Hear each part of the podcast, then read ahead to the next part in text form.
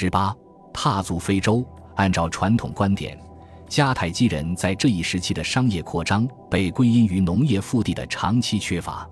然而，来自迦太基的新考古学的确凿证据显示，尽管这一时期迦太基人继续维持并实实在在地扩大了他们在海外的贸易网络，他们也在逐渐放弃先前所严重依赖的海外粮食进口。对古代植物的分析展示了迦太基公民所享用的种类格外丰富的食物。小麦、大麦和其他谷物，多种多样的蔬菜、豆类植物，以及如石榴、无花果、葡萄、橄榄、桃子、李子、西瓜之类的水果。此外，还有杏仁和开心果之类的坚果。鱼和其他海产品、绵羊、山羊、猪、鸡也被纳入食谱之中，甚至有时还吃狗肉。从公元前六世纪下半叶起。这些食物大多来自迦太基的北非领土，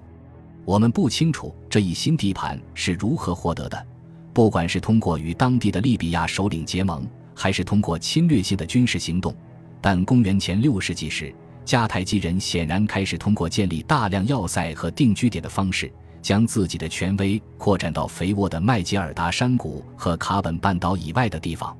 后世一份关于卡本半岛的希腊文记录，清晰地阐明了这一地区对一个人口急剧扩张的城市的诱惑力。所有的土地上，都坐落着有许许多多的泉水和运河浇灌的花园和果园，一座座造型精美的乡村房屋与酸橙树一道伫立于道路边，昭示着财富的俯视皆是。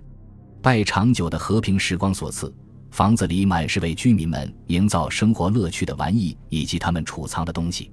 这片土地上种着藤本植物、橄榄树和大量果树。道路两侧均有成群结队的牛羊在平原上吃草，在主要的牧场和沼泽地附近，则是一群群的马。简而言之，这些土地满是形形色色、家业兴旺的、地位最为高贵的。愿意用自己的财产换取人生之乐的迦太基地主，四十多年前，考古学家出于运气，偶然在卡本半岛发现了一处新的迦太基殖民地。盖赫库阿勒的惊人之处，不在于他那宏伟的建筑或精致的物质文化，而在于他的幸存。与众多难得一见的位于罗马、拜占庭、阿拉伯与今突尼斯定居点的同类遗址相反。当盖赫库阿勒为罗马人所摧毁的时候，他甚至不被认为有重建的价值。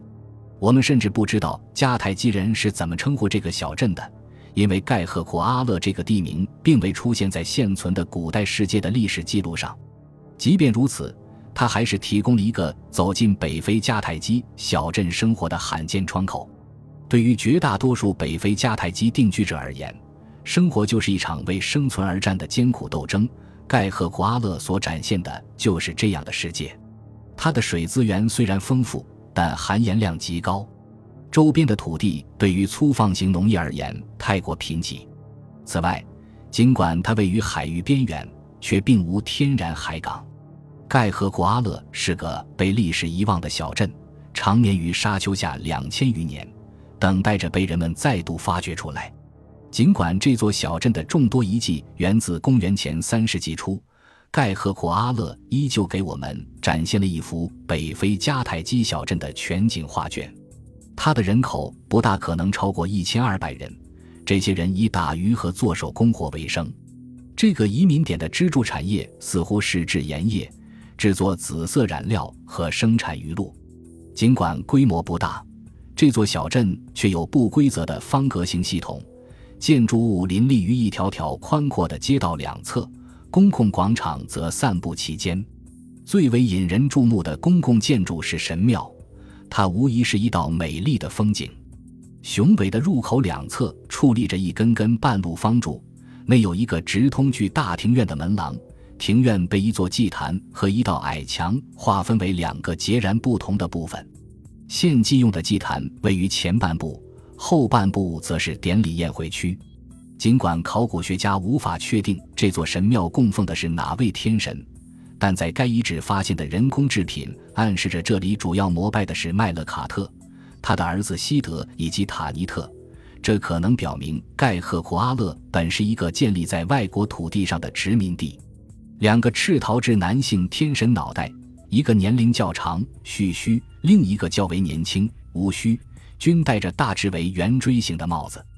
使得他们与位于萨丁尼亚安塔斯神庙的西德和麦勒卡特的雕像极为相似。毋庸置疑的是。盖赫库阿勒给人留下最深刻印象的特色景观，是一些林立于宽敞大道两侧的私人住宅。住宅围墙是按照传统的迦太基手法修砌的，用碎砖填塞巨大的立式长方形石块之间的匀称空隙，令墙体变得更坚固。大部分房屋均由一个接一个的房间构成，其中包括起居室和贮藏室，它们皆围着中心庭院建造。最高级的房屋拥有内置式石厨和柜橱，其中一些带有内嵌型面包炉，类似于今天在突尼斯仍可见到的塔布尔纳烤炉。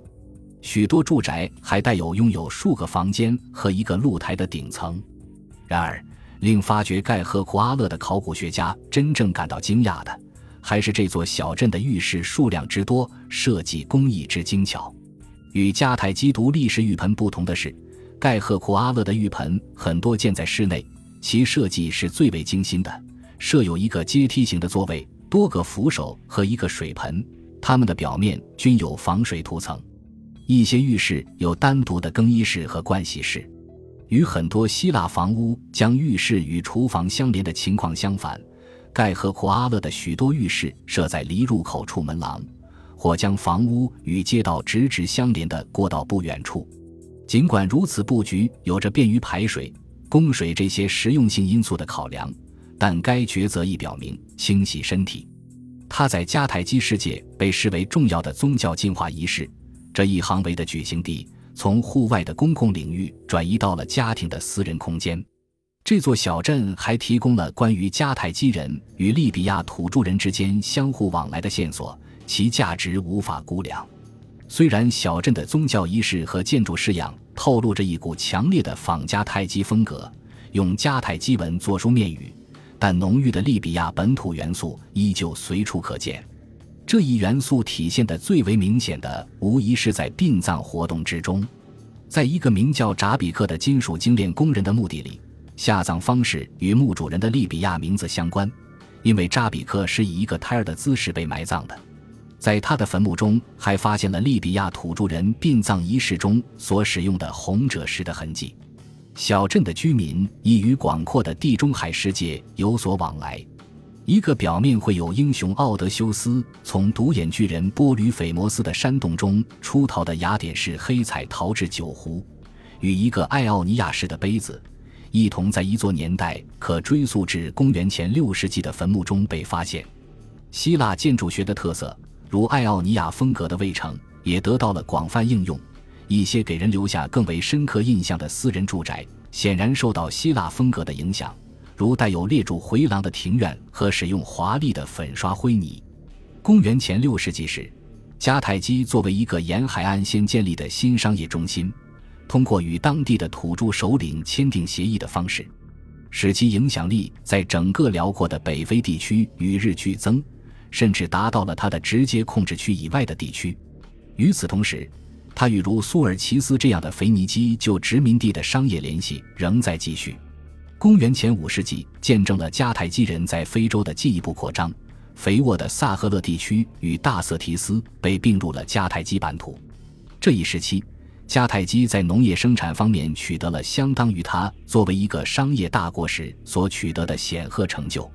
近来。对用于搬运粮食进入城市的双耳细颈椭圆土罐的研究，清晰地表明，即便到了公元前六世纪的最后几十年，这批粮食仍大多来自迦太基的内陆地区。对土地的测量也显示，在公元前五世纪及前四世纪，新的农场和农业中心开始在迦太基包括半岛地区在内的腹地附近出现。这包括一片位于迦太基半岛北部加马特的华美的别墅山庄，那里拥有大规模的橄榄油压榨产业。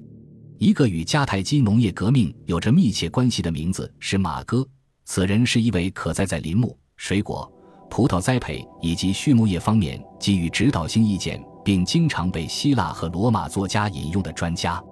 马哥既是林木、水果与葡萄栽培领域的权威，也是最早提倡使用肥料和必须定期减脂的人之一。在迦太基商业港口作业的考古学者，利用保存于一条水渠之中的大量诸如葡萄、橄榄、桃子、李子、西瓜以及杏仁、榛子和无花果等植物的种子，其中一些使得如嫁接之类的复杂园艺技术的使用成为必要，中找到了与上述专业知识有关的物质证据。葡萄酒的产量也是相当可观的。尤为驰名的是一种用晒干的葡萄制成的甜酒，与今天仍为意大利人所饮用的帕西多极为相似。整个西地中海地区发现了大量的迦太基运输用的双耳细颈椭圆土罐，它们可能是用来盛葡萄酒或盛橄榄油的。这种罐子在北非的产量亦极大。这一地区还以无花果和石榴而知名，后者被罗马人称为 Malum Punicum。令迦太基人闻名天下的还有某些农业方面的技术成果，如 Tribulum Plastellum Punicum，一种结构简单但效率很高的脱粒机。本集播放完毕，感谢您的收听，喜欢请订阅加关注，主页有更多精彩内容。